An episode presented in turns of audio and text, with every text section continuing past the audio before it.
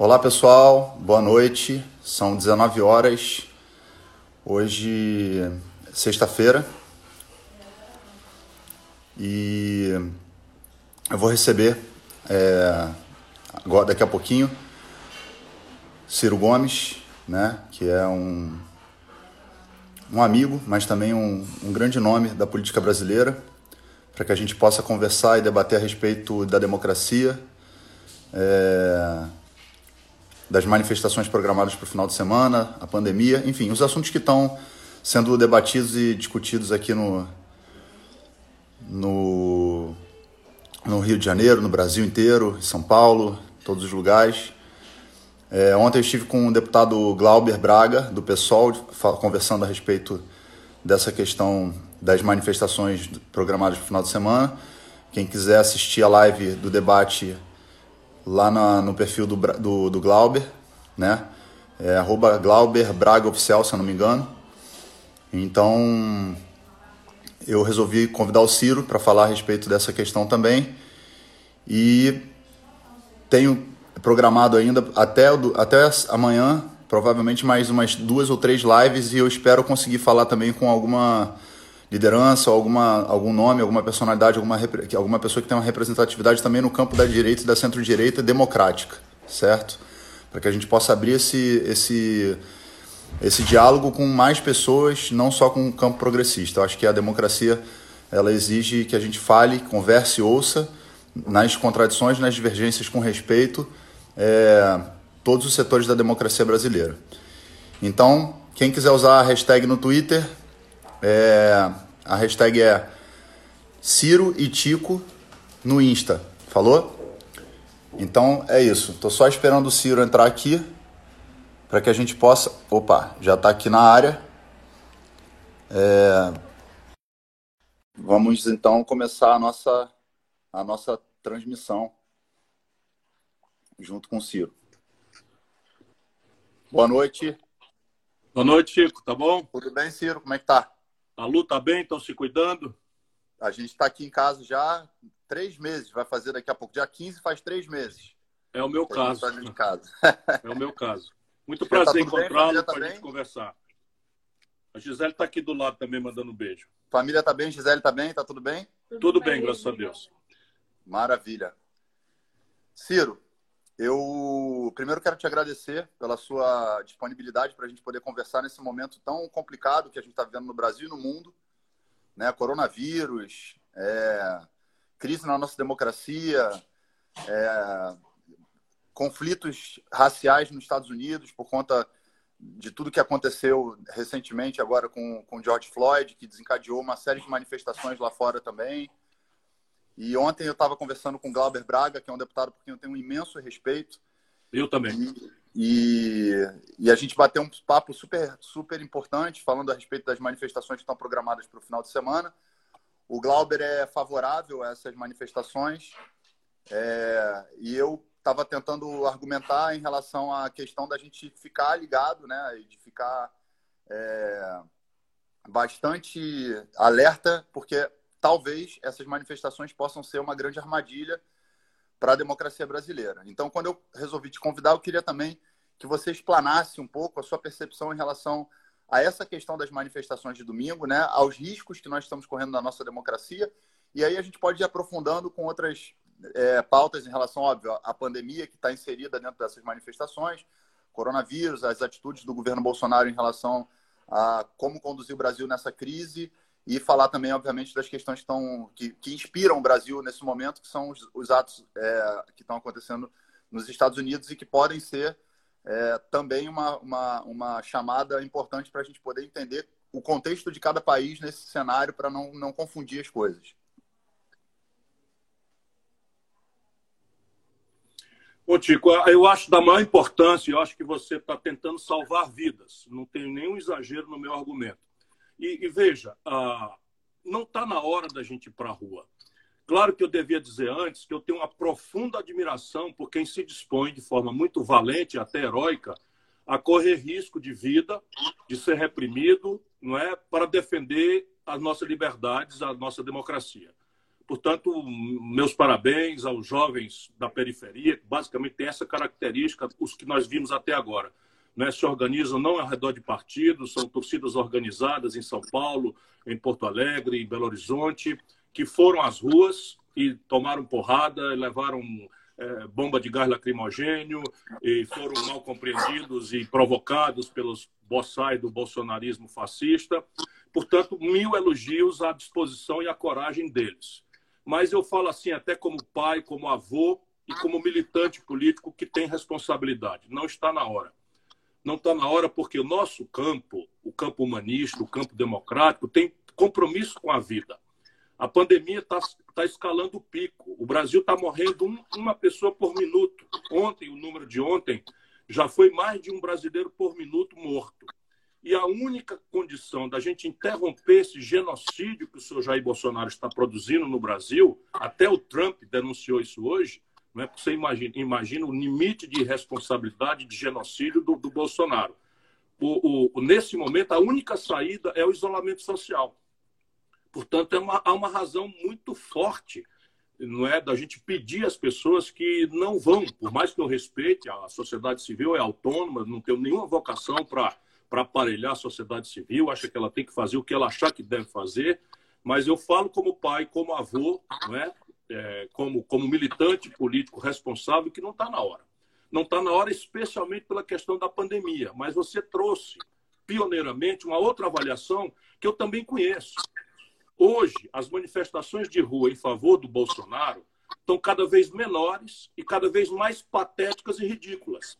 Você imagina sair 20 boçais, 20 panacas, né, com tocha, com máscara, com, com esse, essa estética nazista, né, para ir eh, eh, bodejar na porta do Supremo Tribunal Federal, né, gritando 300, não sei o que das quantas, que é uma menção ao Leone da Esparta, né? isso, é, isso é patético. Isso nós temos que, que, que rir dessa gente, não é?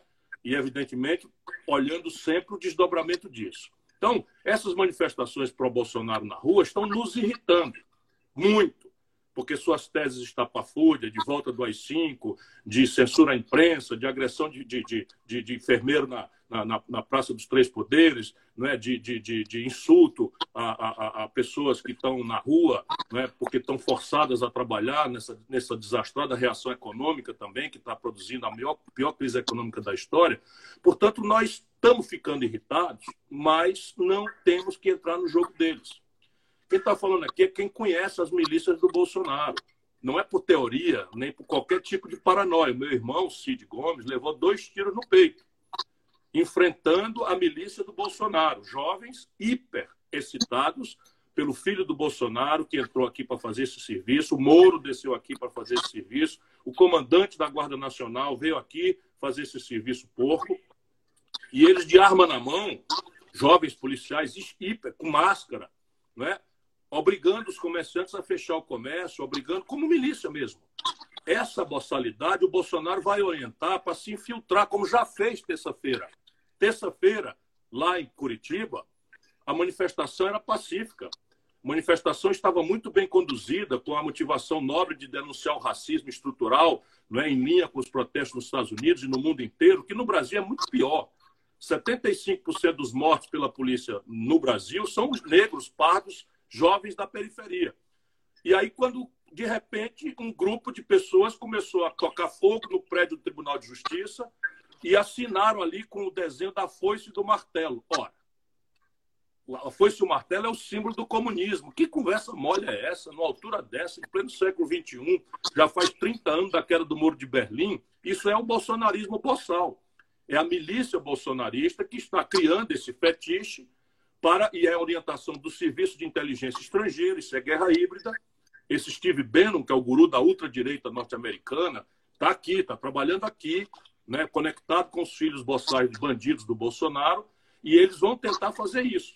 Eles vão tentar produzir um cadáver e vão tentar produzir o que eles vão chamar de desordem, produzida por maconheiros, por bandidos, por terroristas, aspas, aspas, aspas. Isso foi como o general Mourão e o, e o, e o, e o Bolsonaro se referiram às manifestações. Portanto, eles já estão planejados, eles vão se infiltrar. Então, se não quiserem ouvir a minha ponderação, volto a dizer, haverá hora. Haverá hora em que nós temos que ir para a rua e eu vou estar junto com as pessoas. Mas nesse momento, seja pela pandemia, que está no seu pior momento, matando mais de um brasileiro por minuto, seja porque nós não podemos dar por ingenuidade ou por uma valentia respeitabilíssima, mas não pode ser ingênua, não é? nós não podemos deixar o Bolsonaro ganhar essa parada simbólica de que ele é o, é, ele é o fator da ordem contra o caos e a baderna, porque isto é, é um filme que a gente já conhece. A gente perde a classe média. Classe média que está crescentemente ficando contra as boçalidades do Bolsonaro, na hora que ela começar a ver quebrar vitrine, é, é, é enfim, ela começa a ficar assustada, porque no Brasil você pode matar as pessoas da periferia, mas se quebrar uma vitrine, aí o conservadorismo todo é, é, é exacerba. Isso dito, uma palavra pelo menos de ponderação. Quem quiser, vai. O Glauber está achando, o pessoal é o único partido que eu estou sabendo está estimulando isso. Então, pelo menos se cuidem. Organize-se como nós nos organizávamos no passado, no enfrentamento da ditadura. Grupos de cinco, todos conhecidos um do outro, não é? Para não deixar estranhos entrarem no meio. Então, cada um se proteja com mais quatro, mantenha o isolamento social, se puder usar máscara contra a pandemia, e em qualquer circunstância saia de perto de provocadores, porque eles vão querer atiçar. E a polícia é. A polícia não, vou refrasear.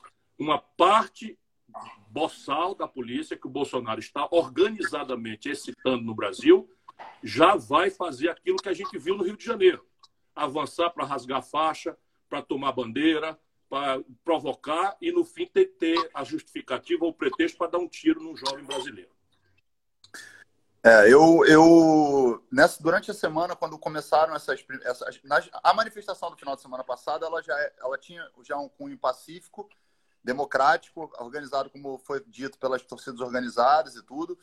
É, porém, no final do ato, me parece que na Paulista houve algum, algum, algum incidente que o próprio, acho que o coronel da Polícia Militar, se eu não me engano, é, de São Paulo, é, disse que foi provocado por uma pessoa do, do, do, do outro do lado Bolsonaro. Do, do, Bolsonaro, exatamente. E uma coisa me chamou a atenção que foi o próprio Bolsonaro ter pedido para eles não irem às ruas esse final de semana.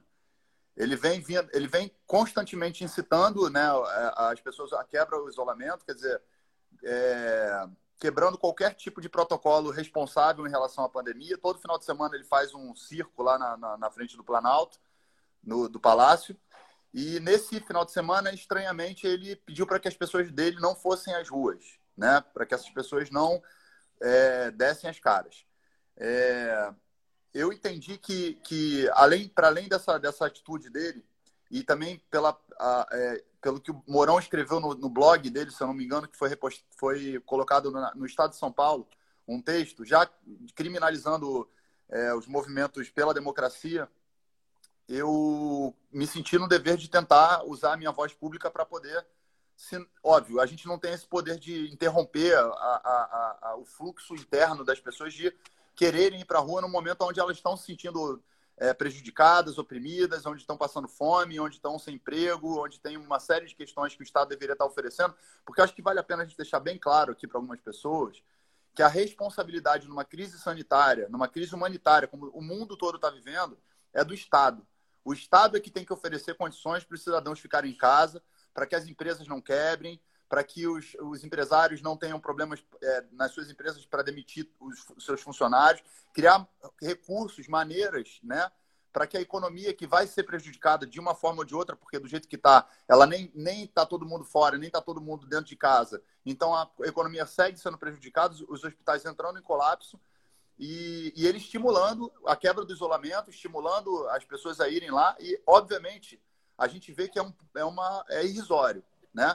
Só que, para além disso, na semana que vem, se eu não me engano, tem uma, um julgamento a respeito da chapa né, é, no TSE, se eu não me engano. Eu queria que você me corrigisse se eu estivesse errado, se eu estou errado. E ainda existem as investigações em relação à questão das fake news que foram implementadas pelo Supremo Tribunal Federal e que estão é, junto com a CPI no Congresso Nacional, chegando nos tentáculos que deram início a toda essa desordem que a gente viu em relação à informação e, e as próprias eleições, o resultado das eleições e tudo mais no Brasil. Então, você acha que é, diante desse quadro de derretimento político que obriga o Bolsonaro a comprar, inclusive o Centrão, com as emendas que ele está comprando e dando dinheiro, é, colocou o Banco do Nordeste à disposição de uma pessoa que foi é, réu na Lava Jato, foi condenado por corrupção, enfim, uma, uma série de problemas que nós é, estamos aí é, é, recebendo essas notícias todos os dias que esse manifesto de fato não seja um, uma, uma, algo que a gente poderia aguardar, pelo menos por essa semana que vai acontecer, todas essas ações que estão acontecendo no TSE, os, os dobramentos do, do, STF, as questões que estão acontecendo, para que aí sim, é, com segurança, com uma articulação. Porque eu falei para o Glauber, eu sinto falta de, de que a, a direita democrática, porque existe uma direita democrática, a gente não pode demonizar e achar que a democracia só pertence à esquerda e ao campo progressista. A gente tem que tentar estruturar minimamente uma manifestação, quando ela for é, de fato organizada, por todos os setores da democracia. Por, por a direita, pela centro-direita, é, pelos religiosos, pelas pessoas que são das torcidas organizadas, pela cultura, pelas feministas, pela, é, por todos os setores da sociedade. Né? Então, eu acho que, que quando a coisa sai de uma, é, de uma. Quando a coisa é muito. Qual é a palavra que eu, que eu diria?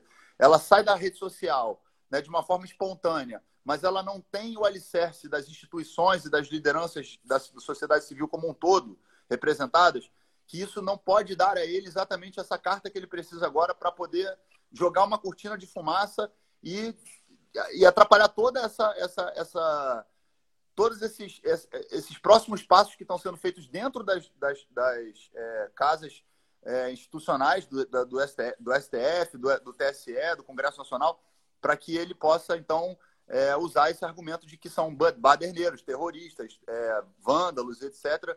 Então, eu queria que você é, falasse um pouco de, dessa questão do TSE, do STF, das fake news, de tudo que está por vir e do derretimento dele e da previsão dele de que, por estar derretendo, uma, uma, uma manifestação violenta poderia dar mais força ou um pouco mais de oxigênio para ele poder sobreviver. Olha, o, o, o que está pesando sobre as costas do povo brasileiro, vamos, vamos pensar no nosso povo. Nosso povo que tem um terceiro turno de trabalho dentro de ônibus em tempos normais, o nosso povo que está metade dele na informalidade ou desempregado, o nosso povo que ganha 413 reais por mês por cabeça, 100 milhões de brasileiros, que está com o nome sujo no SPC. Então vamos, vamos nos colocar na cabeça do nosso povo. Sobre esse nosso povo estão pesando duas crises muito reais, muito verdadeiras.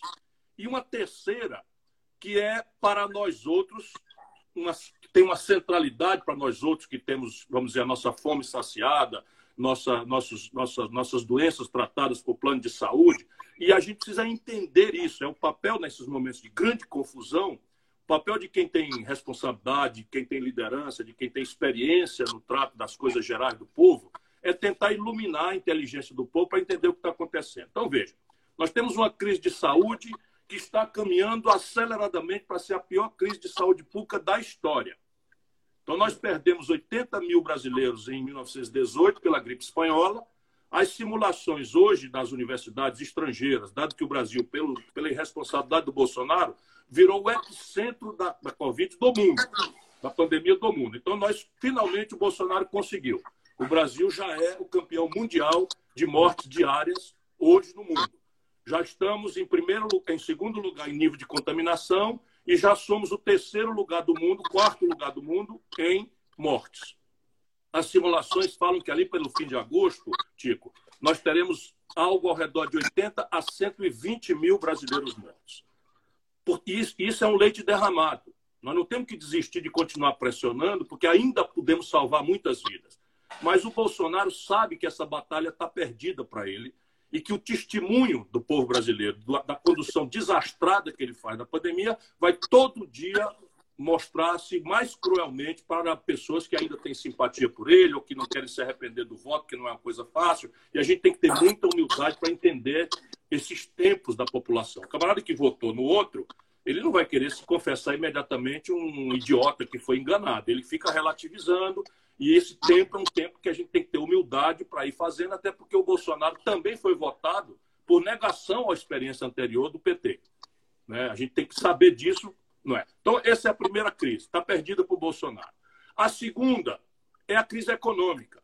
Olha, você não tem ideia, Tico, do tamanho da enrascada econômica em que nós estamos envolvidos. Seja por aquilo que o mundo inteiro vai ver, que a, a queda da economia por conta da pandemia, mas é porque no Brasil a absoluta incapacidade de entender o problema e de operar soluções na direção do povo mais pobre, o auxílio, que não deveria ter sido picado em três vezes, mas devia ter sido dado de uma vez só, para evitar aglomerações, para você poder financiar a, a, o apelo de ficar em casa, do isolamento social, você tinha que ter feito e ter credenciado uma rede né, em que você poderia dizer, olha, eu vou pagar com cartão de débito, vou mandar esse cartão de débito pelo correio, e esse cartão de débito vai valer para a economia formal de comprar comida, remédio, roupa e alguma outra coisa que a gente entendesse que era essencial. Porque isso, 40% desse dinheiro voltaria nos impostos e estimularia, por exemplo, o e-commerce, para que o cidadão não tenha que sair de casa para ir na farmácia e o caixa da farmácia tem que ficar dentro da farmácia se arriscando a fazer, o caixa do supermercado, etc. Esse, esse e-commerce seria estimulado e tem. Essa era a minha proposta lá atrás. O crédito para as empresas até hoje não saiu. O, a ajuda para os estados e municípios faz 70 dias, até hoje não saiu. Inacreditavelmente, o, a verba para a saúde, que foi autorizada no orçamento, é de 11 bilhões 470 milhões de reais. Eles só conseguiram aplicar até agora 2 bilhões e 300 faltando respirador, o país é o, é o, é o que menos testa no mundo, falta leito de UTI, né? falta, falta, enfim, os insumos, nenhum leito de hospital de campanha do federal foi operacional. Ele inaugurou ontem um, o primeiro, e não tem um paciente ainda porque falta o pessoal. Roraima tem um hospital pronto há 60 dias e não tem pessoal nem equipamento montado lá pelo Exército. Então, veja, é também uma batalha perdida. O Brasil destruiu 860 mil carteiras assinadas, empregos formais, no mês de abril. As sinalizações do mês de maio são mais de 1 milhão e 200 mil empregos. 5 milhões de postos de trabalho foram destruídos no Brasil, mesmo entre os autônomos e informais. Então, esse, é outra, esse outro campo, não é que é a batalha da economia, ele está perdido e perdeu essa batalha. Então, o que, que ele está fazendo? Ele está ativando um terceiro campo, onde ele tenta, isso é o Steve Bannon, esse guru da ultradireita, é guerra híbrida, os serviços de inteligência estrangeiro estão aqui. Ninguém pensa que eu sou paranoico, não, eu sou bem informado. É? Então, eles estão aqui, então é o seguinte, ó, nessa batalha da saúde está perdida, na batalha da economia está perdida, é preciso criar um terceiro campo, onde eu vou tentar distrair a população para que ela, ao invés de pensar em mortes, em saúde, e emprego e, e, e, e, empresa funcionando, ela passe a falar em comunismo ou anticomunismo, em defesa dos valores morais da família tradicional ou no abortismo, no gaysismo, que são essas categorias não é? em que ele acha que pode restaurar a fidelidade de um terço do eleitorado não é? que pode eventualmente ainda aceitar esse apelo. E aí o que, é que tem acontecido? Ele faz isso com uma certa urgência e muito destrambelhado, porque o Steve Bannon planeja e orienta estrategicamente uma, uma, uma, uma, linha política. Mas o que o Steve Bannon não dá jeito é que os filhos do Bolsonaro são bandidos. Então você tem um inquérito praticamente pronto no Ministério Público do Rio de Janeiro que vai provar que o Flávio Bolsonaro não só desviou muito dinheiro do gabinete dele, nas tais rachadinhas, mas, mas aplicou isso numa conexão criminosa com as milícias do Rio de Janeiro. Isso tudo já está evidenciado. Eu tenho acesso a informações. O Ministério Público está tá, tá pertinho de, de, formalizar isso em público. Depois, o outro filho dele, os dois outros, Eduardo Bolsonaro e, e Carlos Bolsonaro, vão ser apanhados na CPI da fake news e no inquérito do Supremo Tribunal Federal das fake news, porque também já está esclarecido, a gente já sabe que é um gabinete do ódio, funciona no terceiro andar do Palácio do Planalto, que é o andar do presidente da República, ao lado dele, financiado com dinheiro público, inclusive dinheiro privado sujo e dinheiro estrangeiro. E isso é operado pelos dois filhos do Bolsonaro, além de uma quadrilha de marginais de altíssima periculosidade, todos orientados de novo pelo Serviço de Guerra Híbrida Estrangeiro, que esse Steve Bannon trouxe para o Brasil. Então, o Bolsonaro precisa esquentar esse negócio para coagir as instituições a encolherem nessas coisas. Então, o que, que ele faz? Tenta aparelhar a Polícia Federal, tenta aparelhar a Procuradoria-Geral da República, tenta disseminar os escândalos contra os seus adversários, não é? como ele está fazendo com o Witzel. Não é que o Witzel seja coisa muito boa, não. Não acho que seja, não. Acho, acho que, inclusive, quem quer enfrentar o Bolsonaro não pode ter rabo de palha. Porque quem tiver rabo de palha, para mim, que queime.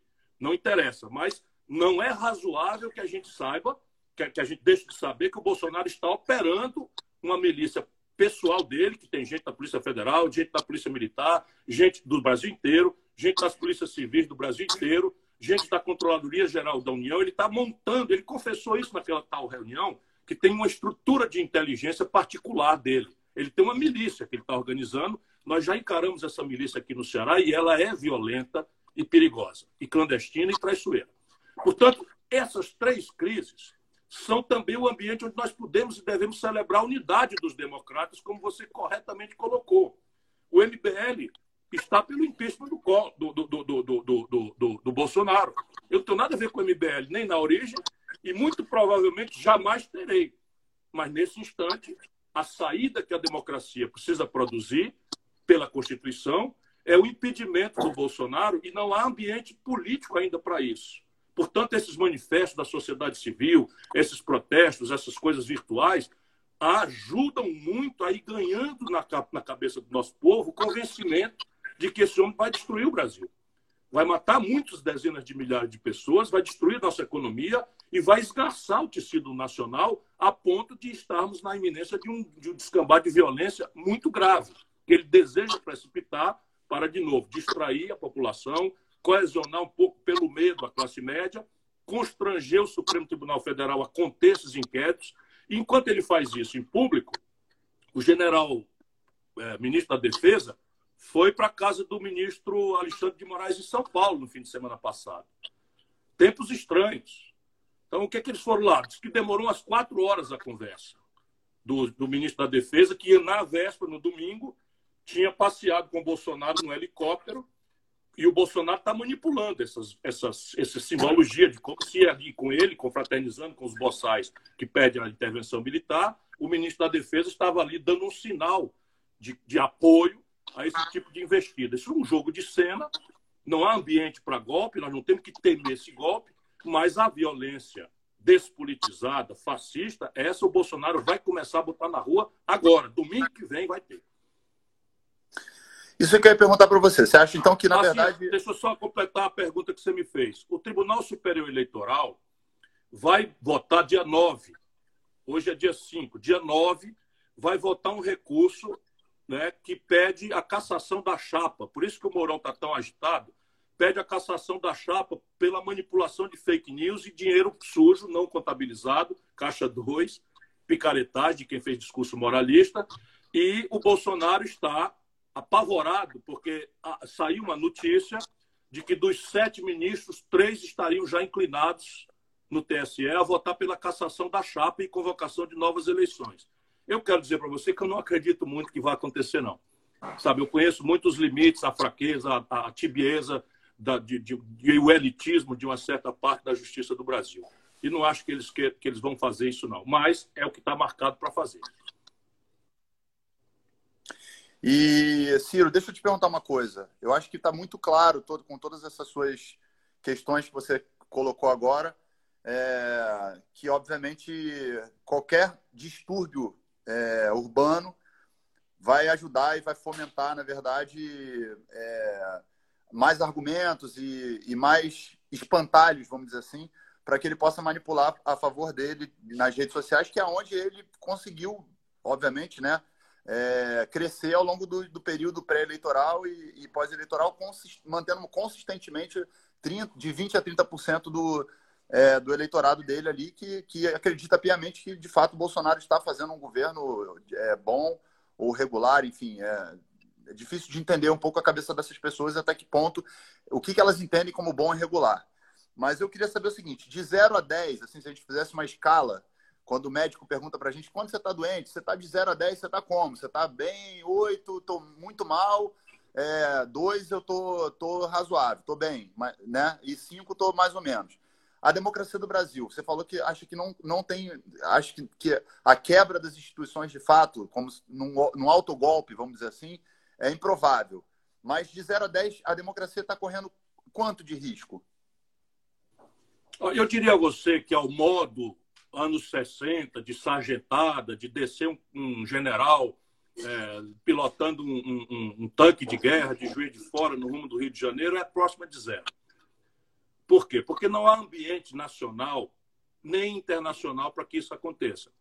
Então a questão é a seguinte: em 64, o governador de São Paulo era o Ademar de Barros, estava pelo golpe.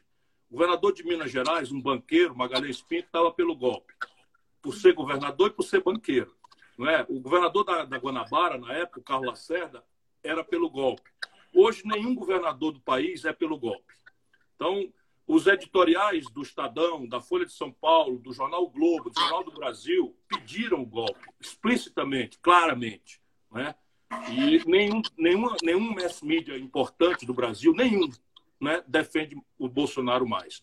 Né? A grande burguesia nacional, na época, assustada com a agenda de reformas de base do João Goulart, que eram é, bobagem, que está tudo na nossa Constituição, na época era considerado um antessala do comunismo. Né? Estavam pelo golpe. A classe média brasileira, excitada por, por, por quebra de hierarquia nas Forças Armadas, a CIA meteu aqui o Cabo Anselmo. Isso tudo está hoje desencriptado, os documentos são oficiais. Então, o Cabo Anselmo era um cabo da Marinha, contratado pela CIA e era o mais valentão de todos. Por isso que a meninada aí, o Glauber, precisa recuperar um pouco né, né, a história do Brasil. Então, o Cabo Anselmo era o mais valente de todos. E aí era prender almirante, era quebrar e tal, e vamos lá, e é o valentão, e que tem que defender o Brasil e tal, e era agente da CIA.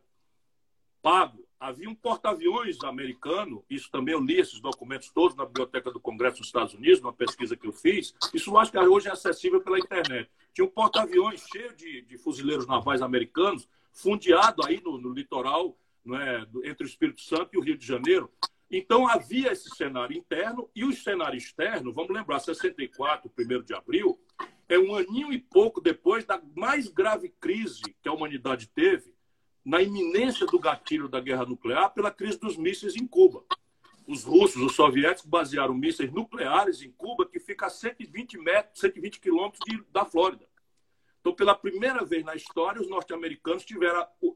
Antes não existiam mísseis intercontinentais e tal. Então, pela primeira vez na história, o território americano ficou vulnerável a, um, a, um, a uma coisa. Então, não, não tinha é, cinza, sabe? Não tinha diversos tons de cinza. Era preto ou branco. Era Guerra Fria. Mas hoje não é mais assim. A comunidade internacional não aceitaria uma sargentada no Brasil e o Brasil seria imediatamente proscrito da comunidade internacional numa hora que nós estamos quebrados economicamente. Então, você imagina, a Holanda ontem, anteontem, repudiou o acordo Mercosul, é, União Europeia, que o Bolsonaro comemorou aqui, morreu o acordo.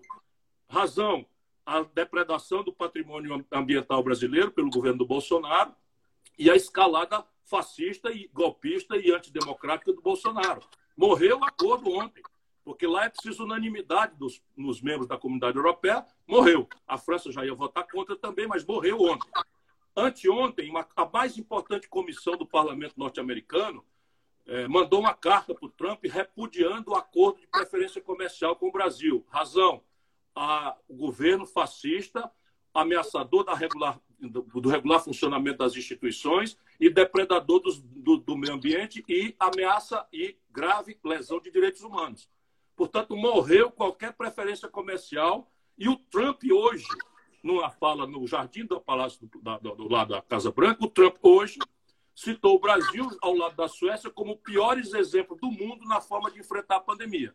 Então você imagina o Bolsonaro no poder, com toda a vassalagem que ele está fazendo. O Ministério da Saúde, vou dizer, tem 23 militares, nenhum com experiência de nada na saúde, com cinco generais no palácio está com esse nível de isolamento em coisa. Imagina se um golpe militar fechasse o Congresso, constrangesse a imprensa, ou censurasse a imprensa, ou fechasse o Supremo Tribunal Federal. Isso não há a menor chance. Agora, quer dizer o quê? Que a gente tem que descansar? Não. O Bolsonaro está montando uma milícia.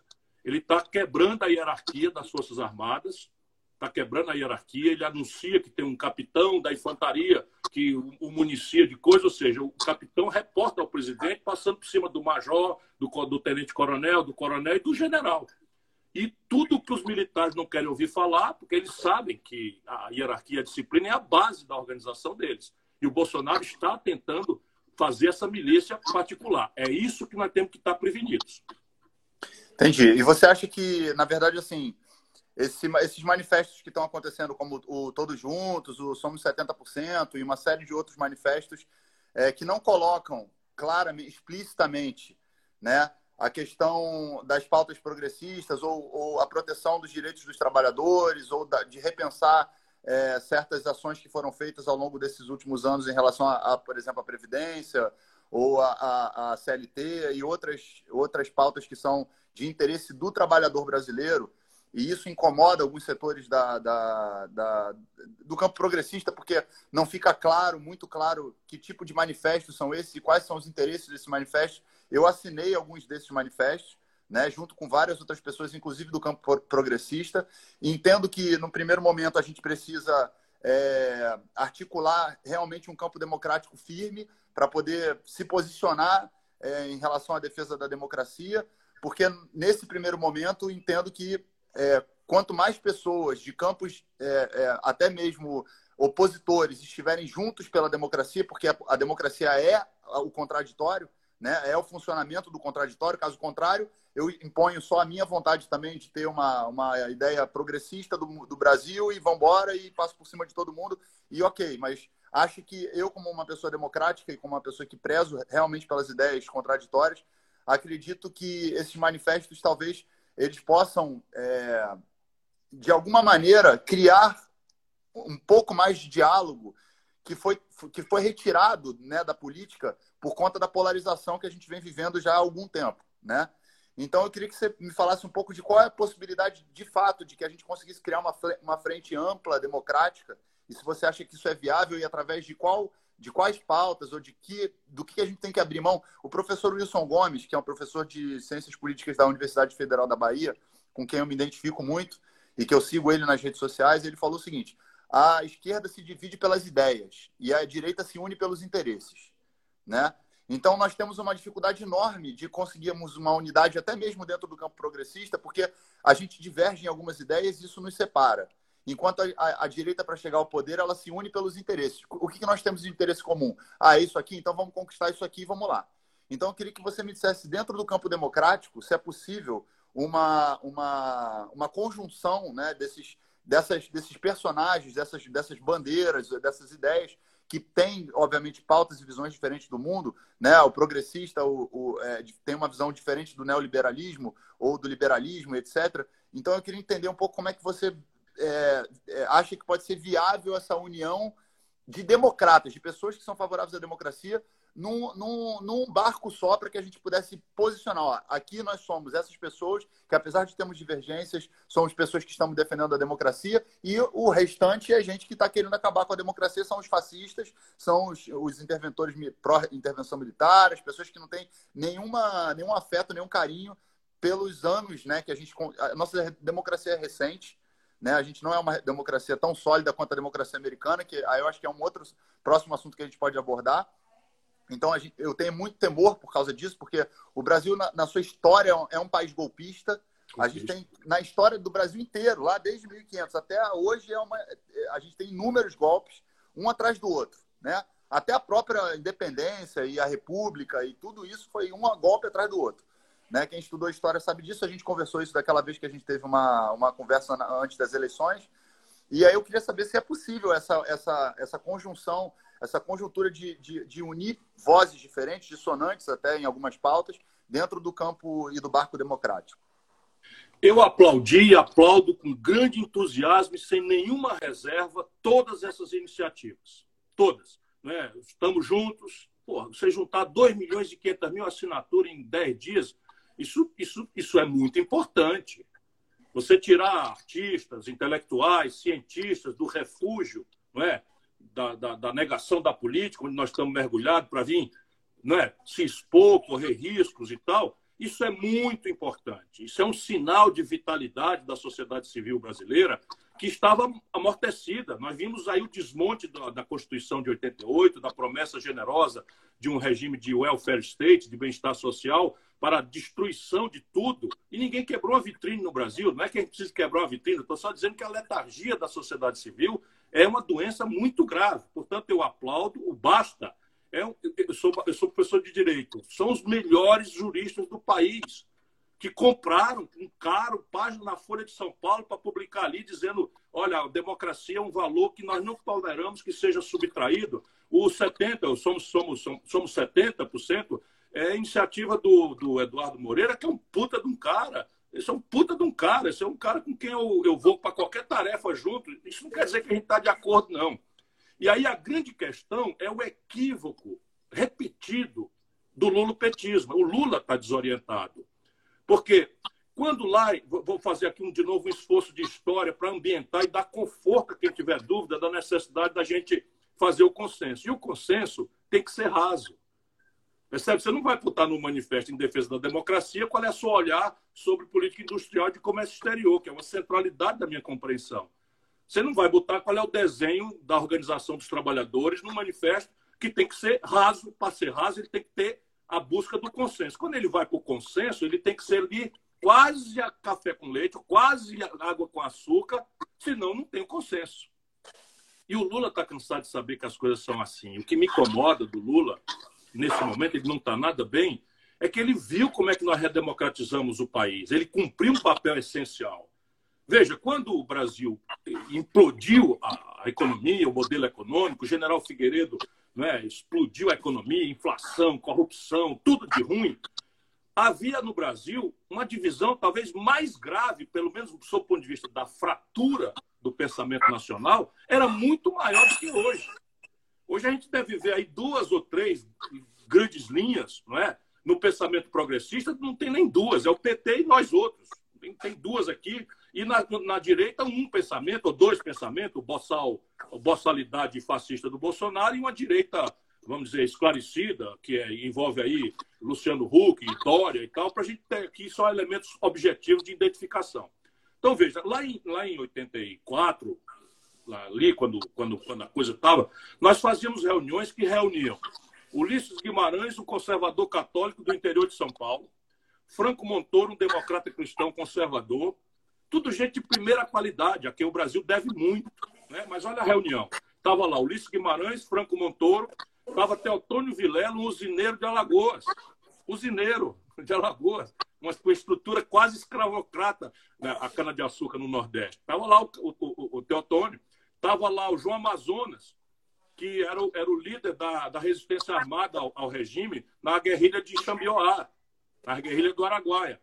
Estava lá o Miguel Arraes, socialista, com conexões com a Argélia. Estava lá o Leonel Brizola, que pegou em armas para a verdade lá em 61, quando o golpe contra o João Goulart começou a ser praticado. Estava lá o Luiz Carlos Prestes, um, um materialista comunista, ateu, conectado com a União Soviética. Não é? absolutamente conectado no, na questão prática de viver lá, de ser é, sustentado por, pelo ouro de Moscou, que a propaganda fazia, e esses homens todos sentamos juntos. Eu era um garoto, mas já estava na luta, e o jovem líder sindical, Luiz Inácio Lula da Silva, estava também. Repare, qual foi o consenso? Nós discutimos qual era a economia política, qual era a equação de sair da crise econômica? Nada. Nós fomos para aquilo que nos unia. Qual era? Anistia, para repatriar todo mundo para casa e restaurar a unidade da nação eleição direta, que é para dar ao povo o arbitramento de quem vai levar o quê para o lugar, no poder ou na oposição, e constituinte, que ia refundar o Estado de Direito Democrático e anunciar o novo pacto de desenvolvimento do país. E só. Se a gente fosse discutir qualquer outra coisa, a primeira reunião acabava em tapa e a segunda não acontecia. E é isso que nós precisamos entender agora, enfrentar a pandemia com a guia da ciência, salvar vidas enfrentar a crise econômica com o comprometimento de proteger os trabalhadores mais frágeis e as empresas mais frágeis nos une, e a defesa da democracia, a preservação do calendário eleitoral, das liberdades públicas, da liberdade de imprensa, para os artistas poderem se expressar sem censura, para os estudantes se organizarem sem violência, para os trabalhadores reivindicarem sem qualquer constrangimento. Isso é básico. Nós temos que estar junto, é todo mundo, todo mundo mesmo. Percebe? A direita civilizada tem que vir para cá. A gente tem que tirar eles do lado do Bolsonaro e construir um novo consenso. E aí eu já estou um passo adiante. Eu acho que a democracia só tem um jeito de se proteger da escalada golpista, miliciana do Bolsonaro. é o impeachment. Porque ele está cometendo crimes de responsabilidade. Portanto, a parte jurídica, eu estou seguro que o Bolsonaro é um criminoso. E criminoso a gente pune com a lei conforme ela está escrita e é o impeachment. Porém, a parte política do impeachment, que é um julgamento no Congresso, não está dada. O Bolsonaro já está comprando votos, né? estabelecendo, inclusive, uma ruptura com a base moralista com que ele se elege. O lavajatismo, que é um partido político, que tem candidato a presidente da República, já rompeu com o Bolsonaro. Então nós vamos fazer o quê? Nós vamos emblocar o Bolsonaro de novo? Claro que não. O papel nosso é erodir na opinião pública para mostrar ao nosso povo que o Bolsonaro é uma grande fraude, uma grande mentira. Quem fala contra a corrupção é um corrupto. Ele entregou o Banco do Nordeste, Tico, que tem dezenas de bilhões de reais de ativos e é encarregado de financiar o desenvolvimento da região mais pobre do país, a um picareta que tomou posse, festa, todo mundo engravatado lá, champanhe, 24 horas depois demitiu. Sim. Esse é um governo podre, sabe? Então, o que, é que nós vamos fazer? Tem que criar o um ambiente na opinião pública para ele perder esse terço que ele tem de apoio lá pelo sul do país, esse quarto de apoio que ele tem no sudeste, no norte e no centro-oeste. Aqui no nordeste ele já está pronto para ser despachado. Aqui ele não tem mais nada. Né? porque ele já perdeu a eleição aqui no Ceará, ele tirou o terceiro lugar e foi, foi, tirou 23% no segundo turno, o Haddad tirou 71%. Eu tinha ganho a eleição no primeiro turno aqui. Portanto, essa é a tarefa. E esses manifestos, eles não precisam estar de acordo com a minha solução, que é o impeachment. Não há consenso em relação a isso, mas eles me ajudam a ajudar o povo a entender o desastre que está acontecendo no Brasil. Portanto, viva! Nós temos que apoiar, estimular e pronto, eu não preciso assinar. Se o manifesto não é do meu agrado, eu não assino, mas eu vou desqualificar. É? Isso é um, é um erro grave que o Lula cometeu. É, eu, eu analisando assim, do ponto de vista. Porque eu sigo muitas pessoas que são do campo progressista no Twitter e no, no, no, no Facebook, etc.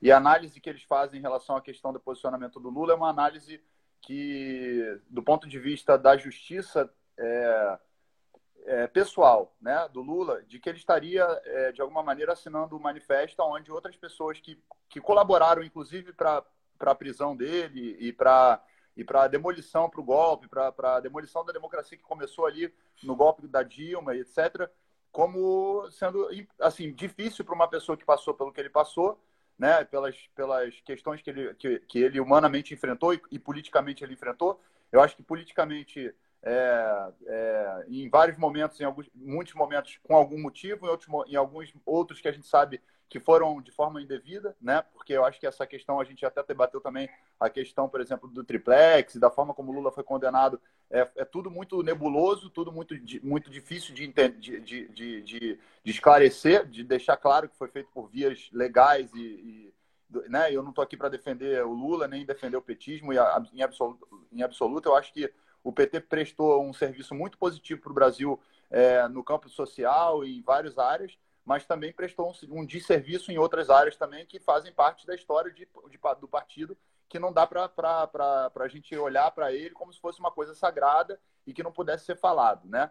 Mas é, essas pessoas que defendem, por exemplo, que o Lula não, não deveria assinar, ou não deveria se juntar a esses, a esses que estão assinando o manifesto, o dizem porque acreditam que o Lula tem esse direito pelo fato de ter sido golpeado na sua liberdade e também por, por entender que, que, o PT foi golpeado é, através do impeachment da Dilma, etc. E nisso nós concordamos, o Brasil foi golpeado na democracia em relação à Dilma. Mas, por outro lado, é, eu queria, sem querer me aprofundar muito nessa questão do lulopetismo, porque já há uma divisão muito grande entre o lulopetismo e, e parte da, da, da, da da, igre... da, da, da, da, da, esquerda, né, do, do, campo progressista, e eu acho que essas rachaduras, elas, elas cada vez que elas aumentam, elas dificultam ainda mais um, uma unidade de pensamento, não de pensamento para que a gente possa é, todo mundo concordar, mas no sentido da gente colaborar, né, para que a gente possa salvar a democracia.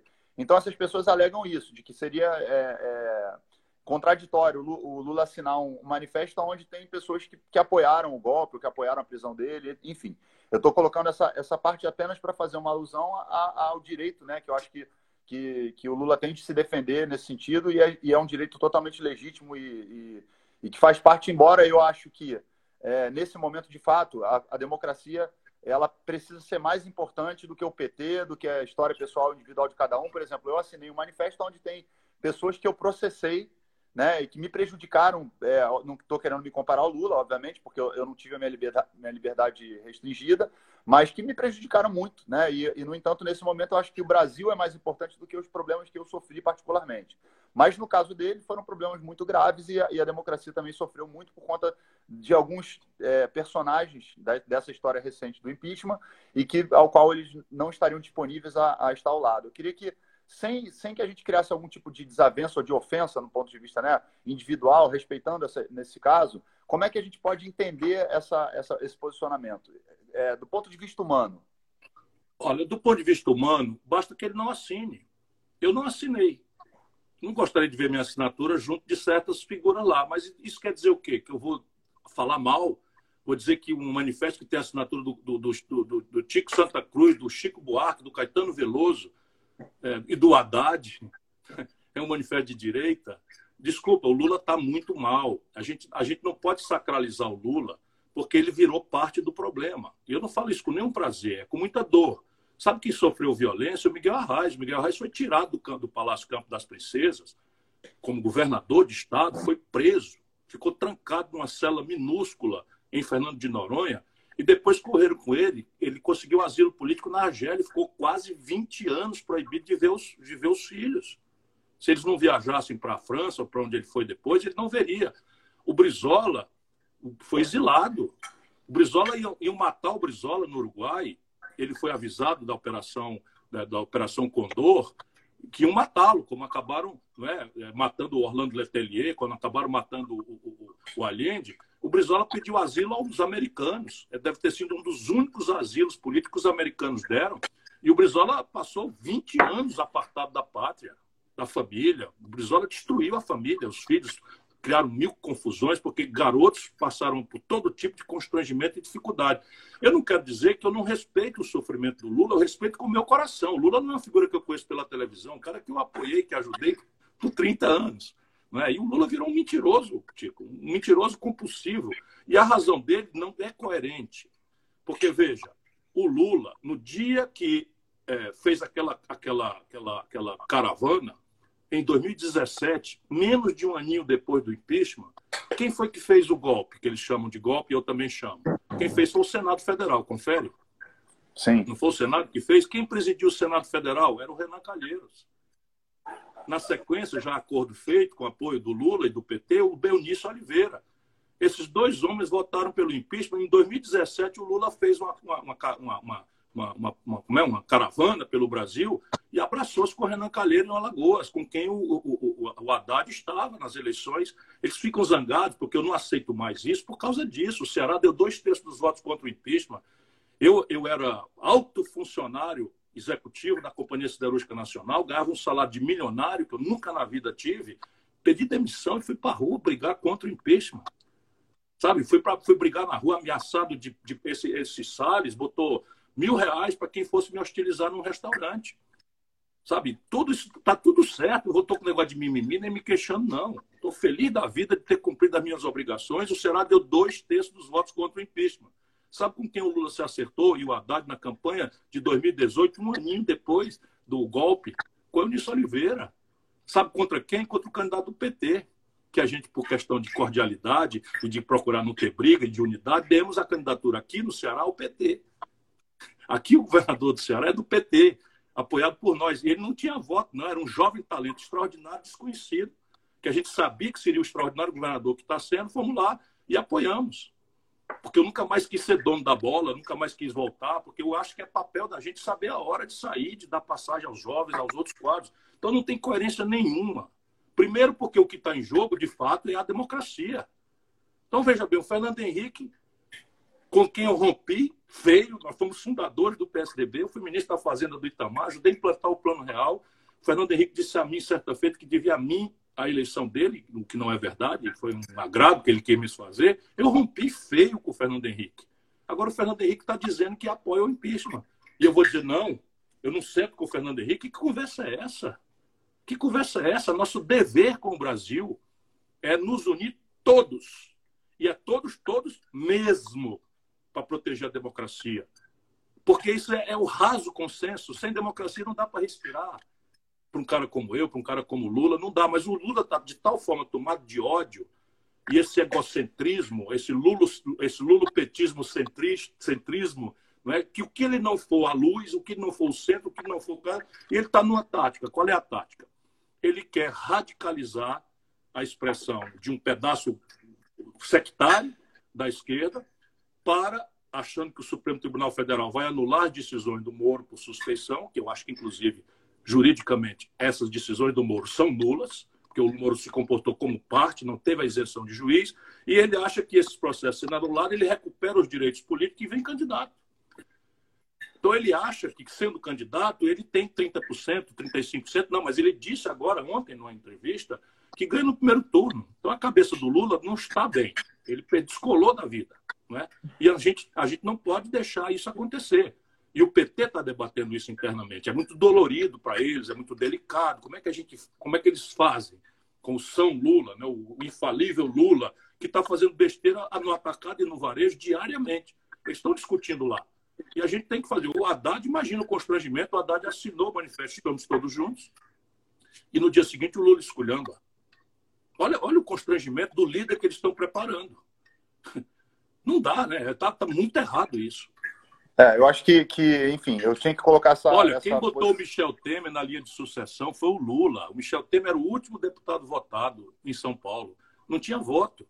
E quem quiser vai no Google e vê lá o que é que o Lula fala sobre o Michel Temer. Na época eu disse, isso é um ladrão.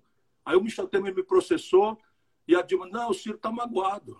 É sempre assim, reduz a coisa, desqualifica e vão fazendo merda, e vão fazendo merda. Quem entregou à Câmara Federal ao Eduardo Cunha, que assinou o pedido de impeachment, criou as pautas bomba para destruir o governo da Dilma, foi o Eduardo Cunha. Quem entregou furnas para o Eduardo Cunha roubar e comprar a maioria dos votos para si foi o Lula. Sabe esse Gedel que está preso? Foi ministro do Lula. E agora indicou o chefe de gabinete dele, está na cadeia, indicou o chefe de gabinete dele para o Bolsonaro. Sabe, o Palocci é, é, é, algum líder contraditório? O Palocci foi braço direito do projeto do Lula, fundador do PT. O Palocci é réu, confesso, devolveu 100 milhões de reais. Então, isso eu tenho prazer em dizer? Nenhum prazer. Mas agora a gente tem que entender por que, que 70% do povo do Rio de Janeiro votou no Bolsonaro. Por que, que 70% do povo do São Paulo votou no Bolsonaro? Por que, que 70% do povo de Minas Gerais votou no Bolsonaro? 70% do povo do Sul, Rio Grande, Paraná e Santa Catarina. E essa gente toda votou conosco a vida inteira. De repente, agora chamam todo mundo de gado e de fascista. Eu estou fora. O nosso povo não é gado e nem é fascista. O nosso povo votou odiando o estelionato eleitoral da maior crise econômica da história, que vai bater agora o ao Bolsonaro, que a Dilma e o PT produziram, com um escândalo generalizado de corrupção que não dá para fazer de conta que não aconteceu. Que houve várias arbitrariedades contra o devido processo legal do Lula. Não estou dizendo hoje, não. Eu já fui muito mal compreendido. Eu propus em certa altura, sabendo que o Lula ia para a cadeia, eu disse para ele: você vai para a cadeia, eles vão lhe botar na cadeia.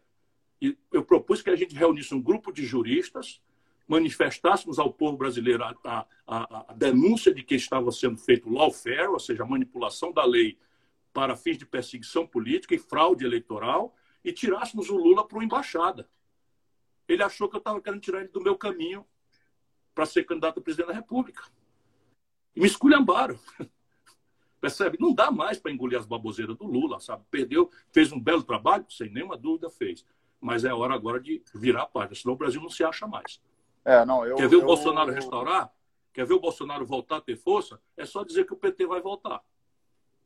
Não, sem dúvida Todas nenhuma. as pesquisas fazem isso. Sem dúvida nenhuma, essa discussão é uma discussão que foi, a gente trouxe ela no primeiro turno ainda, né, em relação a essa questão do, o, a, o antipetismo ele não é, ele, ele existe, né? né? E é para alguns setores, para alguns setores do PT é difícil de assumir essa questão. Eu, eu quis colocar essa questão do Lula mais pelo ponto de vista de que, de, porque eu acho que existem figuras que eu respeito dentro do PT e dentro da dentro do, do, núcleo progressista que, que deram esse argumento. E eu queria postar, falar né, sobre esse argumento para não passar uma coisa aqui como se eu estivesse ignorando também o fato de que o Lula, sim, é uma figura importante, de fato, e que ele tem seus defeitos e tem suas qualidades, teve suas virtudes e teve seus problemas dentro da, do, do, do, do, campo político, mas que eu concordo que nesse momento a gente tem que é, ter uma unidade, de fato, é, essa, essa questão que você colocou. Se eu não concordo, não assino, mas esculhambar é diferente, ou não, ou, ou, criticar, ou fazer as críticas é uma, é uma forma diferente, embora nós estejamos ainda dentro da democracia, no direito de cada um achar o que acha, né, se é legal, se não é, enfim, é uma, é uma cabe a, a cada um individualmente. Eu queria aproveitar é, é, que a gente tem esse tempo que a gente está conversando para falar sobre como esses protestos nos Estados Unidos, né, para a gente voltar para a pauta da manifestação, como esses protestos nos Estados Unidos, que são protestos extremamente é, significativos no, no, nos Estados Unidos inteiro. E, e, hoje me parece que os generais americanos falaram que não vão interceder, porque parece que o Trump tentou fazer uma intervenção dos militares e os generais se recusaram a fazer isso. Né? Quer dizer, os Estados Unidos é um país que tem é, é, é, história com, com a questão do racismo já de muitos e muitos séculos, de muitos anos, assim como o Brasil. E lá eles vêm fazendo protestos que têm, é, é, até pela, pelo, pelo tamanho da violência que aconteceu com o George Floyd, uma, eu, eu vi uma, uma, uma, um, uma não foi, não foi nem um depoimento, foi uma, um, uma manifestante, uma ativista falar uma, uma coisa absurdamente que quem os saqueadores foram vocês, vocês que nos saquearam a vida inteira, vocês que nos maltrataram, nos violentaram a vida inteira. Nós não aguentamos mais, nós não temos mais condição de. Só que assim, é, é, eu, eu, entendo que nos Estados Unidos não há de fato nenhum ambiente é, que possa segurar aquela, aquela revolta toda, porque, assim como no Brasil, os negros sofrem horrores e, e existe uma diferença muito grande né, entre a forma como, como o racismo é tratado nos Estados Unidos e como é tratado no Brasil. O fato é que os, os negros, e nós somos brancos privilegiados, temos que reconhecer isso, não, não, não temos condições de nos colocar dentro né, na, no, na, na pele deles para saber o quanto eles sofrem em relação a isso. É muito difícil para a gente imaginar. Mas eu queria saber a que ponto essa influência dos manifestos americanos pode influenciar nos manifestos brasileiros. E aí, mais uma vez, como lá está tá vendo muito, muitos conflitos né, com, com, a polícia, com conflitos urbanos e etc., por N razões, eu não estou aqui para justificar nem para um lado nem para o outro, eu acho que cada um sabe aonde que, que pega em si e como se, se demonstra essa revolta, mas como é que isso pode inspirar no Brasil uma, uma, uma linha de, de, de manifestações também violentas, porque as pessoas aqui também estão cansadas, e acabar, e aí sim, desencadeando um conflito mais grave nas ruas. Nós já temos a preliminar dessa sua corretíssima preocupação. Curitiba, terça-feira. Né? Na outra terça-feira, à noite, né? nós já vimos acontecer. Porque é natural, é, uma espécie de instantâneo mimetismo do mundo ocidental com aquilo que ocorre nos Estados Unidos.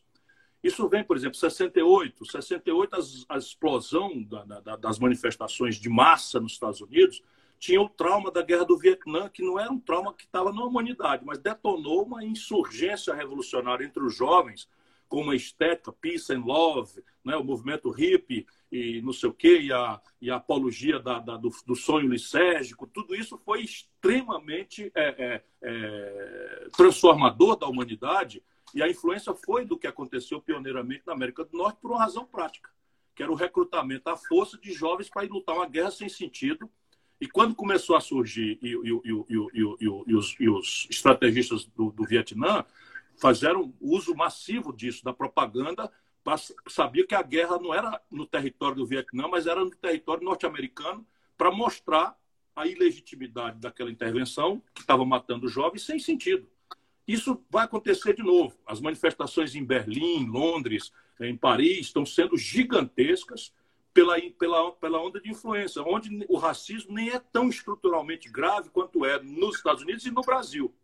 Com uma diferença gravíssima entre eles e nós é de que eles foram a uma guerra civil que matou quase 10% da população americana por causa disso. Não é? o, o Sul sublevou-se contra a, a, abolição da escravidão, ali com, com Abraham Lincoln, e eles foram a uma guerra civil. E isso tudo foi vencido na, na bala mas ali a estrutura conservadora, escravocrata, que também é muito verdadeiramente renitente no Brasil, continua toda inteira. No Brasil, não houve a guerra e nós fizemos 350 anos de escravidão, fomos o último país do mundo a abolir a escravidão e mudamos a lógica do, da, da, escravidão de uma forma pusilânime. O Brasil fez a lei dos sexagenários, ou seja, quem chegasse a 60 anos estava libertado. Ora, imagina, a expectativa de vida na época era 40 e poucos anos, e na verdade você estava libertando os senhores de escravo de ter que pagar a comida e, e, a moradia do escravo, a lei do ventre livre. Então, a gente foi acabando devagarinho, chegamos ali quase no alvorecer do século XX, ainda escravocrata. Se não fosse a pressão final da Inglaterra, talvez a escravidão, dependendo de certa elite brasileira contemporânea, até ainda hoje existisse. Mas como não houve a, a, essa guerra no Brasil, a identidade dos negros brasileiros ela não foi muito assumida. Então, se você olhar o que, o que acontece em matéria de violência nos Estados Unidos, comparado com o Brasil, é fichinha. O Brasil teve, é, entre homicídios e mortes pela polícia, 70 mil pessoas em um ano. 75% disso são negros. Negros, pobres. E muitas vezes com aberrações como essa do João Pedro, que aconteceu agora, que um camarada, Polícia Federal e Polícia Civil do Rio, entram na casa do menino e enche o menino de tiro, a parede cheia de tiros, negócio completamente estúpido. E nós estamos banalizando isso toda hora. Toda hora não é? Então é preciso, e você está correto, não somos nós, os brancos abastados, que vamos ensinar a luta para os negros. Eu sou solidário. O negro que trabalha na mesma atividade, com a mesma jornada de trabalho no Brasil, ganha 60%, 70% do salário de um branco. Não é? E, mas eles não adquiriram ainda, no caso brasileiro, uma consciência não é? de, de, de étnica. E a luta identitária, às vezes, dissocia a questão da luta de classes, da grande questão que é a discriminação, sob ponto de vista de rico contra pobre. E nós chegamos ao ponto que cinco brasileiros, por dedo de uma mão, não é? Tem a, as posses e a fortuna de que 100 milhões de brasileiros possuem. É a pior distribuição de renda do planeta Terra. É muito complicado. Assim, e, enfim, a gente está vendo que essa pandemia, na verdade, ela acabou ficando em segundo plano. Né, Mata né? muito mais negros e pobres e pardos do que brancos. Nós temos aqui em Fortaleza o georreferenciamento por bairro. Nós começamos a pandemia no Ceará umas quatro semanas antes do Brasil, porque somos muito intensamente turísticos. E aí nós sabemos por bairro, porque somos o estado que mais testa no Brasil, saímos antes de todo mundo na questão do, isolamento social e hoje nós invertemos, é o primeiro e único estado brasileiro que inverteu a curva, porque nós sabemos aonde é que ela está indo. É chocante, Tico. Aqui no meu bairro, na Praia de Iracema, a taxa de mortalidade é inferior a 1% dos contaminados. Daqui a 3 quilômetros da minha casa está a Barra do Ceará, Pirambu, bairros pobres. 3 quilômetros da minha casa, a taxa de mortalidade é de 10%. Porque são pobres, negros ou pardos e, e, e, moram seis pessoas numa casa de 70 metros quadrados. Metade das famílias, não em Fortaleza, no Brasil, não tem saneamento básico. É, não, é lamentável que assim, a gente, nesse momento no Brasil, com uma crise sanitária mundial, né?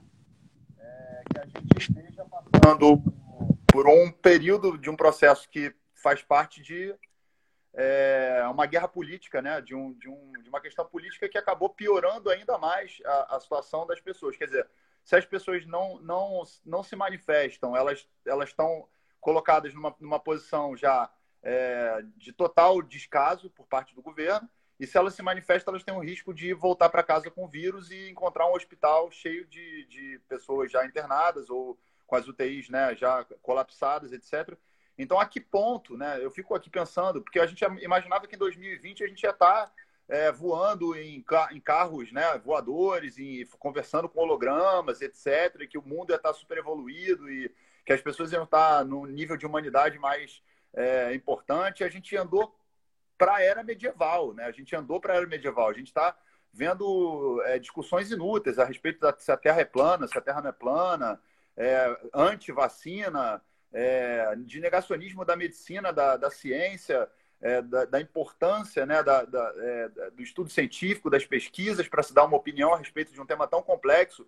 O Ministério da Saúde, que tem mais de 20 dias já, que não tem um médico trabalhando, Quer dizer, uma, a, a, eu não sei o que, que o, o que, que karmicamente nós brasileiros recebemos como, como é, é, é, demonstração do universo que nos colocou nessa posição agora de ter que enfrentar o coronavírus, né, o Covid-19, e ainda o descaso e, e, a, e, a, e, a, e, a, e essa, esse total, essa total responsabilidade do governo Bolsonaro, que já se mostrou completamente indiferente ao que o povo pobre está sofrendo, ao que as pessoas estão sofrendo nos hospitais. Então, assim, eu me preocupo muito com quem vai estar na rua, né, nesse, nesse final de semana, por causa da pandemia também, porque a aglomeração fatalmente vai gerar muitas pessoas contaminadas. 60% das pessoas que pegam o Covid, né, que é, não são assintomáticas. são pessoas que, que não têm nenhum tipo, não estão tossindo, não estão é, espirrando, mas estão falando e, e, passando o vírus adiante. Então, assim, mesmo de máscara, a gente sabe que o contato é, é, diminui, mas ainda assim há risco, né? ainda mais uma aglomeração gigante. Me preocupa muito essa questão da pandemia e me preocupa muito essa questão também de que, porventura, nesses finais, nesse final de semana tenha um, algum tipo de, de distúrbio que justifique um, uma reoxigenação do discurso do Bolsonaro para a sua base e para alguns setores que já não, não simpatizam mais com ele. Por isso que eu acho que, que, assim como eu, Luiz Eduardo Soares lançou um manifesto também tentando alertar a, todos, a todas as pessoas. E acho que você, assim como eu li que houve um manifesto coletivo dos partidos é, de oposição, né? Acho que a, a, a Rede o PDT. É... PDT, o PV e a, a Rede soltamos notas dissuadindo a nossa militância de ir para as ruas, embora elogiando a coragem e o heroísmo de quem, de quem quiser fazer, pedindo que se precatem dessas duas questões, né? da pandemia, que não está na hora de a gente ir para a rua, e das provocações e que podem e, que, e, o Bolsonaro quer isso, produzir cadáveres. É, exatamente. Então, assim, eu, eu, eu, Ciro, eu queria que você falasse. Primeiro, eu queria mandar uma, um alô para a galera do time Ciro Gomes, que é uma galera que, que sempre está fortalecendo nas redes sociais. Eles são super ativos, né? Eles são mexem para caramba, movimentam para caramba, as hashtags, etc. Estão sempre aí colaborando muito aí nessa história toda. E queria que você falasse só um pouquinho do seu livro também, que você lançou agora, recente, né, do, sobre o projeto de desenvolvimento aí do... Isso, exatamente. Foi um dos livros mais, mais vendidos na Amazon, né? Amazon. É, deixa, eu, deixa eu completar um pouco a sua ponderação anterior, até porque o livro fala sobre isso. Né? O Brasil precisa achar um caminho da gente entender, no meio dessa brutal confusão, aonde é que a gente precisa deixar as diferenças de lado e nos consensar. E agora está, para mim, muito claro: o enfrentamento da pandemia sob a guia da ciência, salvar vidas, enquanto ainda é tempo. O enfrentamento do desastre econômico, salvar empregos, salvar empresas, especialmente as pequenas e microempresas que são responsáveis por sete em cada dez empregos.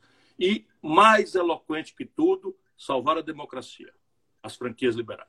Entretanto, há duas questões em que nós precisamos, em ambiente respeitoso e fraterno, se depender de mim, e é disso que o livro trata, aprofundar diferenças. Sabe, explicitar a concretude das nossas diferenças. Por quê? Porque se nós não entendemos em duas questões que é preciso separar nossas compreensões, nós não vamos nos reconciliar com o povo brasileiro. Primeiro, o que aconteceu com o Brasil? Pode acreditar, não é kármico não é o universo conspirando, é, é o fracasso da política.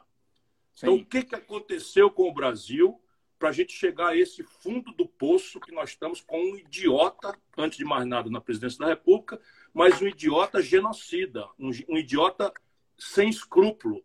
Então, isso não caiu por acaso, isso aconteceu por um conjunto de fatores que não cabe aqui agora, não é? Não é a hora agora, a hora é do consenso.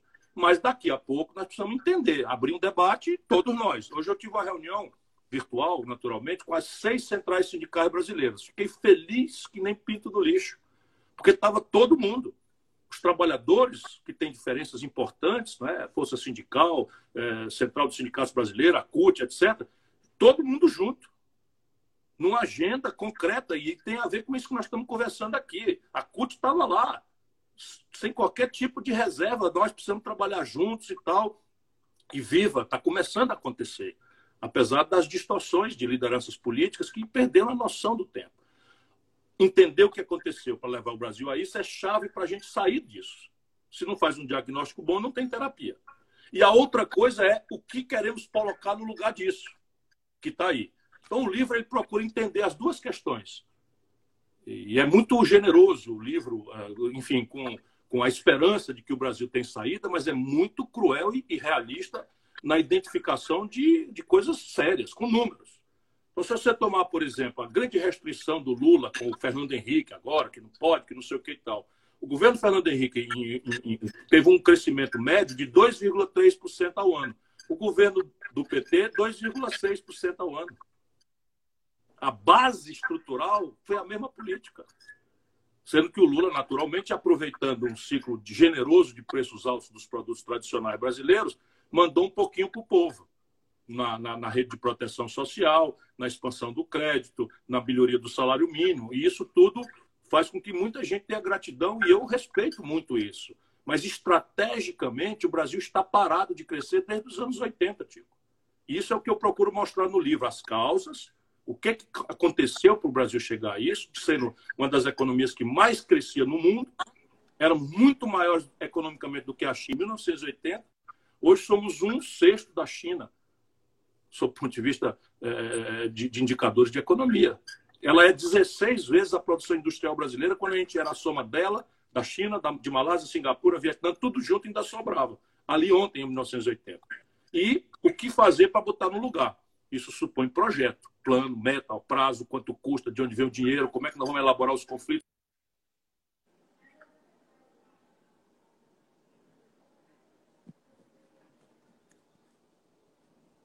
Alguma coisa.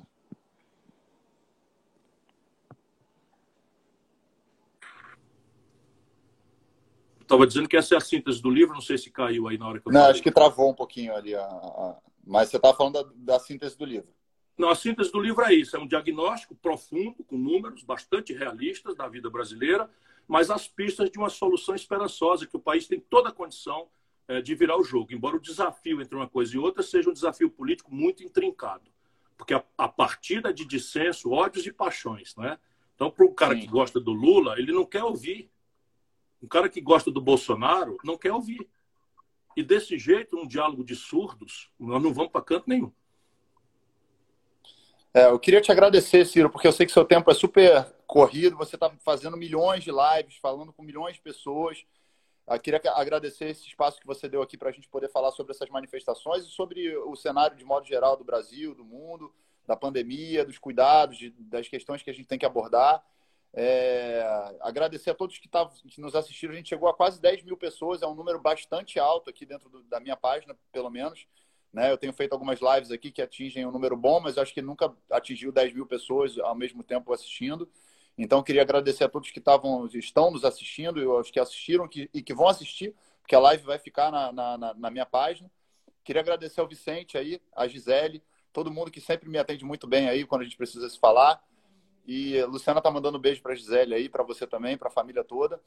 E, cara, eu agradeço mais uma vez a sua a clareza com a qual você fala. Acho que, que cabe a gente também é, alcançar essa, essas pessoas que, que se dizem: ah, não sou nem de direita, não sou de esquerda, não sou isso, não sou aquilo, odeio político, odeio.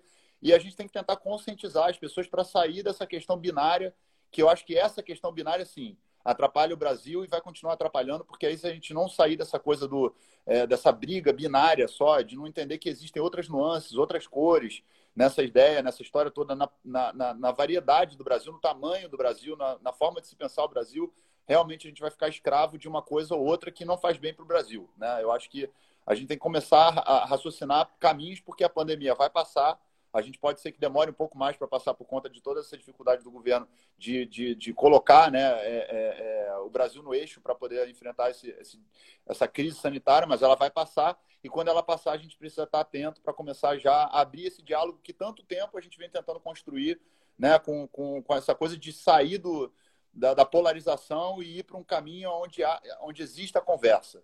Né, onde as pessoas possam conversar ao invés de se agredir, ao invés de se xingar, ao invés de se anularem, né? Eu acho que ouvir um pouco da, das diferenças é importante, ouvir um pouco do contraditório é importante. Por isso também que eu estou tentando ver se eu consigo alguma liderança de direita para que a gente possa fazer uma live aqui e ouvir o que eles têm para dizer também a respeito dessas questões, né? A questão da pandemia, a questão do, do posicionamento do governo Bolsonaro, etc. Vou insistir nisso até eu conseguir, porque eu acho que o meu canal serve para isso. Eu sou um artista, né? Eu tenho essa, essa condição de poder abrir um diálogo mais, mais abrangente em relação a essa questão. E fico muito feliz de poder é, dialogar mais uma vez contigo. Eu te tenho uma admiração profunda pelo seu, pelo seu trabalho, pela sua história. É, às vezes não concordo com algumas questões, o que é normal, mas acho que é fato o, o, o que você é uma pessoa hiper preparada para debater o Brasil com todo o seu conhecimento econômico e com todas as suas é, é, com todos os seus pensamentos muito voltados para o país mesmo, para a questão do nosso Brasil, que é importantíssimo, né? Então Queria te agradecer e queria pedir para você deixar uma mensagem para os manifestantes aí, para a galera que está pensando em ir para a manifestação, né? E eu, eu vou ficar aqui na minha casa torcendo para que nada aconteça além de uma manifestação pacífica e que é, eles mantenham, consigam manter a segurança, manter o, o, distanciamento, que eu sei que é difícil, e a saúde para poder voltar para casa em, é, em, segurança e em paz. Queria que você desse uma mensagem final aí. Eu quero te agradecer, Tico. É um privilégio para mim. Eu sou seu fã, você sabe disso. Vi a live do Detonautas agora. Você mandou bala, né? me, representa nessa indignação e, e faz isso de um jeito muito belo porque nós temos que também dar valor ao que tem. E o materialismo consumista não, não tem valor. O que tem valor é a apreciação do belo, né? é o amor à natureza. E o livro reflete sobre isso, sobre aonde achar a felicidade, sobre a ressignificação de ser de esquerda, de direita, de centro, nesse mundo digital, pós-moderno. Enfim, muito obrigado a você por ser essa figura inspiradora para muitos brasileiros e para mim também. Abraço a Luciana, agradeço a ela todas as gentilezas. A Gisele está aqui do lado mandando um beijo para ela e para você. É, e para a turma boa aí, quer dizer, a turma boa é a minha turma, mas para todo mundo que não está aguentando mais, eu entendo com o meu coração. Mas vou dizer de novo, falo como pai, como avô, essa é, é, é minha apelação, né? Como pai, como avô, mas como, como militante político responsável. Não está na hora. Nós haverá hora em que nós vamos precisar de todo mundo na rua mas a gente, nesse momento, não pode dar um sinal trocado. O Bolsonaro está chamando as pessoas para sair do isolamento porque ele é da morte, ele é cruel, ele não tem alteridade. O Bolsonaro não deu uma palavra de condolências para as 34.021 famílias que perderam seus filhos a valores de ontem, porque ele agora, a frieza desse homem, desse genocida, não tem limites. Ele agora determinou que o Ministério da Saúde divulgasse os números de morte depois dos jornais, da televisão. Ele não está preocupado com as mortes, ele está preocupado só em manipular. E nós não podemos nos confundir com ele. O que é que nós vamos fazer na rua numa hora dessa? Vamos ficar iguais a eles? Ou, se não quiserem me ouvir, cuidado, pelo amor de Deus, com provocadores. Cuidado, pelo amor de Deus, com essa parte bandida da polícia. Hoje eu vi uma cena nos Estados Unidos que vai acontecer aqui no Brasil. Um senhor de idade e andando, vê lá aquele monte de brutamontes sintomaticamente todos brancos, e vieram e deram um empurrão no, no, cidadão de idade, todos os cabelos brancos, caiu, bateu a cabeça no chão, saiu sangue pelo ouvido, não sei a consequência, porque o ouvido para por aí. E isso é, é que é a banalização da violência que está marcada para encontrar nosso povo. Quando o presidente da República, o vice-presidente da República, antecipadamente chama de bandidos, terroristas, maconheiros, o que ele está é predispondo a milícia deles para isso se um policial despreparado, fanatizado pelo bolsonarismo boçal, chega lá já classificado que quem está ali protestando é um bandido, terrorista, maconheiro, não tenha dúvidas, vão descer o porrete, a, a, a, enfim, e vão produzir um cadáver. Portanto, meu irmão, se você de todo mundo quiser ouvir minha ponderação para ficar em casa, haverá hora que nós vamos precisar de todo mundo e eu vou estar junto.